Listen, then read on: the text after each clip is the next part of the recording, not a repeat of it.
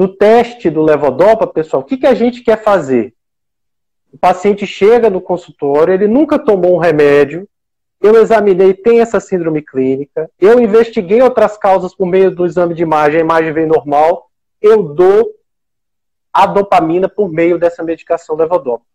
Eu espero o organismo dele absorver, examino o paciente, reexamino o paciente com uma hora e eu vou observar a melhora da lentidão dos movimentos e a melhora da rigidez. Tá certo?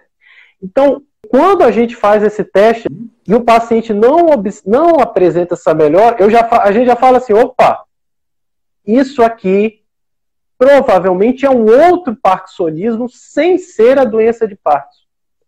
Olha, olha, olha que interessante. A grande maioria dos pacientes apresenta uma resposta muito significativa à terapia, ao teste do levador. Tá certo?